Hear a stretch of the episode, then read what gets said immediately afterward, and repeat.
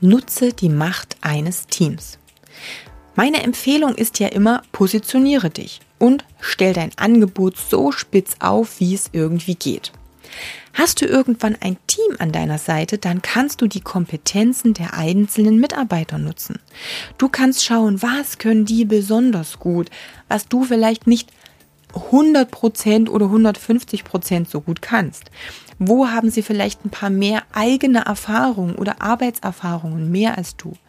Was macht ihnen besonders Spaß? Wo liegen die Interessen, wo sie sagen, oh, da würde ich noch viel, viel tiefer in die Materie eintauchen wollen?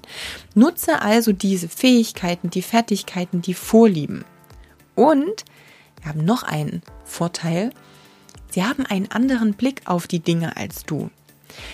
Das heißt, Du darfst ausnutzen, dass die noch nicht ganz so betriebsblind sind in Bezug auf dein Business, wie du es vielleicht bist. Und das ist ganz normal. Wir haben Routinen entwickelt, die ja erstmal gut sind, aber das heißt noch nicht, dass die perfekt sind oder dass es nicht Dinge gibt, die wir noch optimieren können.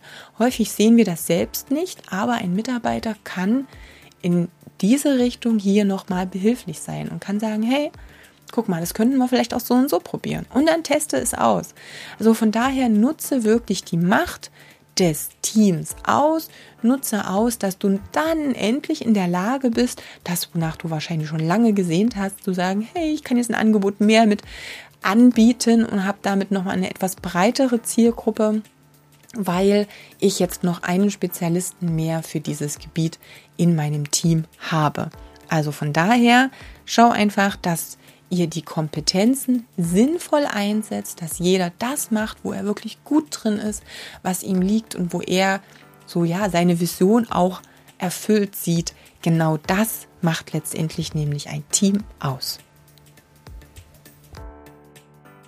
In meiner Facebook-Gruppe Personal Trainer Business Tipps erhältst du von mir noch viele andere Tipps und kannst dich persönlich mit mir austauschen.